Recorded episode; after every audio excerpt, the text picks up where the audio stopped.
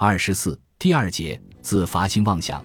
一九三二年九月七日下午，拉康在巴黎医学院顺利地通过了论文答辩，获得医学博士学位。他的论文题目为《论妄想性精神病及其与人格的关系》。论文的指导老师就是圣安娜医院的那个绝对权威亨利克劳德。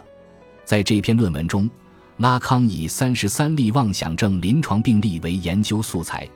探讨了造成妄想性精神病的病因机制，尤其是暗藏于人格内部的各种无意识因素的作用。其中最为人称道的就是他对玛格丽特或者说埃梅病例的分析。这一分析占据了整个论文的大半篇幅。拉康首先回顾了19世纪下半叶以来德法精神病学界对精神病，尤其是妄想性精神病的界定，其中既讨论了德国精神病学家艾米尔·克雷皮林在《精神病学纲要》第六版一书中有关早发性痴呆和躁狂抑郁性疾病的著名分类体系，也讨论了瑞士精神病学家。荣格的老师尤金·布鲁勒用以取代克雷皮林的早发性痴呆一词的精神分裂症概念，还有动力精神病学家让位的能力缺失理论，瑞士精神病学家路德维格·宾斯万格的精神病现象学观念和德国哲学家及精神病学家卡尔雅斯贝尔斯的过程理论等等。这些讨论始终围绕着一个中心，即对精神病，尤其是妄想症的界定。在拉康看来，传统就这一疾病究竟是体质性的还是功能性的而引发的争论，不仅于问题的解决无益，反而使问题本身陷入了混乱，以至于妄想症至今在精神病学的研究中仍是一块黑暗的大陆。拉康强调，对于精神病现象，我们不能仅仅从症状表征上去描述，而是应从可理解性的角度全盘考量患者的生活史。尤其是童年经历和性生活史，然后再在此基础上对其妄想症的结构进行描述和解释。显然，拉康的这一研究是要把临床观察、医学探究和心理学考察结合在一起，以免落入传统依据某一形而上学的假定来构想精神病病因的局限。值得一提的是，拉康在界定妄想症时，有两个哲学家的思想给了他方法论的启示。一个是引领他走上无神论道路的斯宾诺莎，另一个便是雅斯贝尔斯。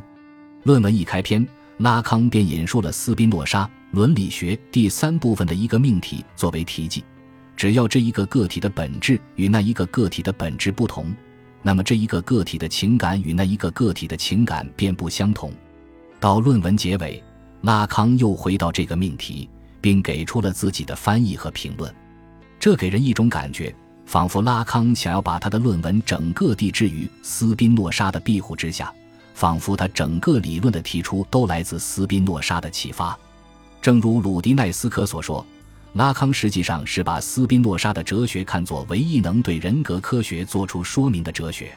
那么，是什么东西使得拉康给予斯宾诺莎如此的地位呢？鲁迪奈斯科说，是斯宾诺莎的平行论观念。这一观念最明确的表述在斯宾诺莎《伦理学》第二部分的命题其中，观念的次序和联系与事物的次序和联系是相同的。斯宾诺莎的这个观点是为解释心身的统一而提出的。针对近代认识论哲学，不论是唯理论还是经验论，在物质和意识的关系问题上所持有的二元论观念，斯宾诺莎主张宇宙间只有一种实体。这实体既非与精神相对立的物质，亦非与物质相对立的精神，而是神或自然。神具有无限的属性，而为人所清楚认识的只有两种，即思想和广言。因为前者，万物才富有心灵，才有所谓的精神世界；因为后者，万物才具有形体，才有所谓的物质世界。神和属性表现为样式，思想属性的样式可以统称为观念，广言属性的样式可以统称为事物。因而，观念和事物是同一个东西的两面，两者之间既相互平行又相互一致。所以，无论我们借广言这一属性，或者借思想这一属性，或者借任何别的属性来认识自然，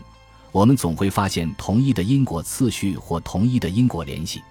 换言之，我们在每一观点下总是会发现同样的事物连续。且不说这种平行论在本体论和认识论上有没有什么问题。仅就其自身而言，它本来与精神病学无关，但对于拉康来说，它正好可以用来抵抗法国精神病学界所流行的另一种平行论观念，那就是遗传退化学派的主导观念。其所谓的平行，其实指的是身体现象与心理事实之间的一种决定论关系，就是说，只要神经系统出现了生理的或器质性的病变，就必定会产生相应的心理症状。而按照斯宾诺莎的平行论，身体和心灵乃是同一东西的两个方面，两者之间不是发生学意义上的决定论关系，而是存在论意义上的同一或平行关系。拉康正是以此来界定他的人格学说的。他在论文中说道：“人格不是神经过程的平行物，甚至也不是个体的躯体过程的平行物，而是由个体和他或他自身的环境所构成的一个总体的平行物。而且必须把这一平行论概念看作是唯一配得上这个名称的。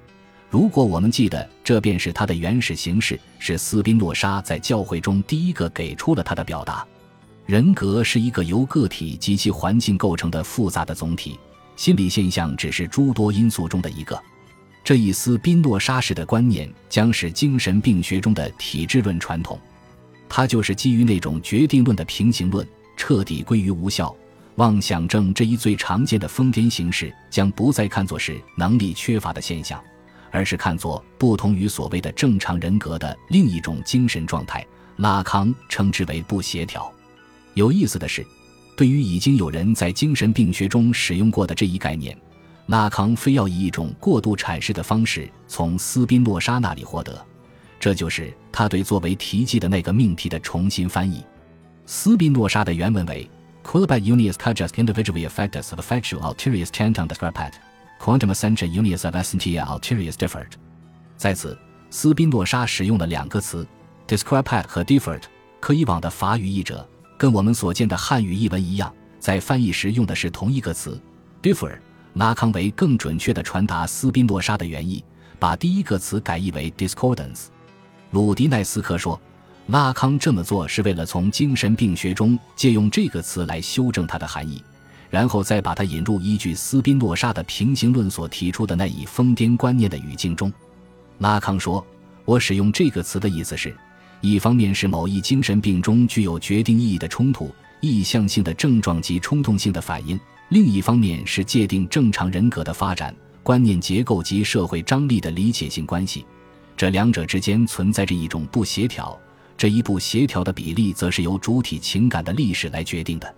这也就是说，所谓的病态情感与正常情感其实都属于同一个本质，并不存在说某些情感是病态。另一些情感是正常，任何一个主体的身上都存在着情感的不协调，只是其比例不同而已。这种不协调其实就是弗洛伊德所说的自我的分裂。我们当然不能说是斯宾诺莎的平行论直接启示了拉康的癫狂观，这一启示主要地是来自达利的妄想症批评。斯宾诺莎提供的是对癫狂或妄想症的某种方法论说明。